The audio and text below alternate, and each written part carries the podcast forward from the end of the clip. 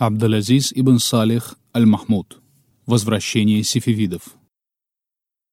Всем ученым, шейхам, искателям знаний, представителям интеллигенции, политикам, правителям, работникам органов безопасности и людям, занимающим ответственные должности, рекомендуется прочитать эту статью для понимания сути происходящего в арабском и исламском мире. С именем Аллаха, милостивого, милосердного. После оккупации Багдада американцами в некоторых средствах массовой информации замелькал термин «сифивиды» или «новые сифивиды». Поскольку даже многие представители исламской интеллигенции с этим термином не знакомы, не говоря уже об остальных, то некоторые решили, что это название партии или ополчения в Ираке, а Исмаиль ас-Сафави – личность вроде Абдулязиза аль-Хакима или Муктады ас-Садра. Поэтому автор этих слов решил внести свой вклад в разъяснение этого понятия и написать данную статью, снабдив ее примечаниями, связывающими историю с настоящей ситуацией и используя при этом десятки арабских и иностранных, в том числе иранских и турецких источников.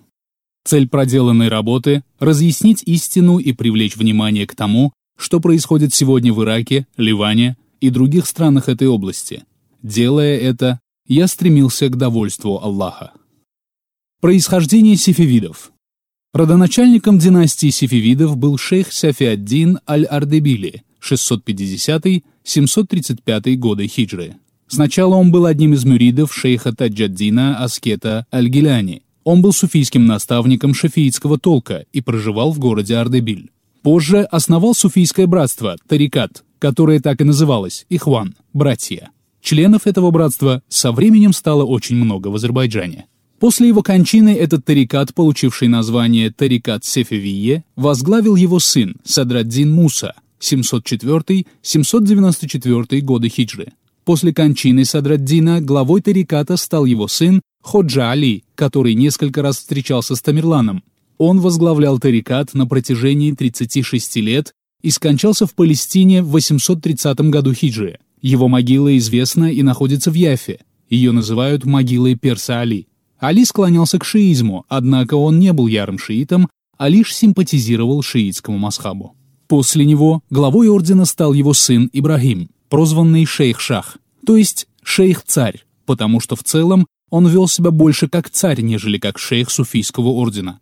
Он открыто симпатизировал шиитам-имамитам и вовлек своих последователей в противостояние с суннитами в Дагестане. Ему наследовал его младший сын Джунейд, при котором руководство орденом приобрело еще более явные черты царствования. Учитывая многочисленность его последователей и то, что держался он как царь, правители соседних областей стали опасаться его и оказывать на него давление, вынудив его в конце концов уехать в Диярбакыр, где он наладил отношения с Узун Хасаном. Джунейд был ярым шиитом, упорным в своей приверженности шиитскому мазхабу и боровшимся с суннитами. Его тарикат представлял собой сплав суфизма с шиизмом. Его последователями были суфии, но своими имамами они считали 12 шиитских имамов. Джунейд объявил об отделении от суннитов, после чего вернулся к борьбе с правителями туркоманов, однако был убит во время одного из сражений в городе Ширван в 861 году хиджры. Ему наследовал его сын Хайдар. Он женился на Марфе, дочери Узун Хасана, матерью которой была дочь Иоанна, правителя греческого христианского Трабзонского королевства. Хайдар был первым представителем династии сефевидов, которого стали называть султаном.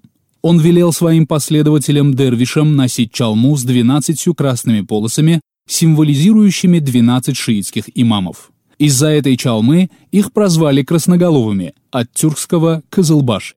Известно, что последователи тариката были привержены имамам и чрезвычайно преданы шейхам тариката, причем поклонением они занимались достаточно мало, и вместо этого слагали стихи и словословия в адрес своих шейхов и предавались при этом излишествам, фактически возводя их в ранг святых. Хайдар собрал войско, чтобы отомстить правителю Ширвана за убийство своего отца, однако сам был убит в 893 году хиджры. У Хайдара было три сына – Али, Ибрахим и Исмаил. Правитель государства Аккоюнлу Якуб боялся их и велел посадить их под стражу. После смерти Якуба они были выпущены на свободу. Однако Али и Ибрахим были убиты, а Исмаиль отправился в город Гилян на побережье Каспийского моря южнее Ардебиля. Суфии позаботились о нем. Он с раннего детства воспитывался в духе радикального шиизма и с юных лет предпринимал попытки собрать вокруг себя суфиев Кызылбашей, чтобы отомстить убийцам своего отца и деда.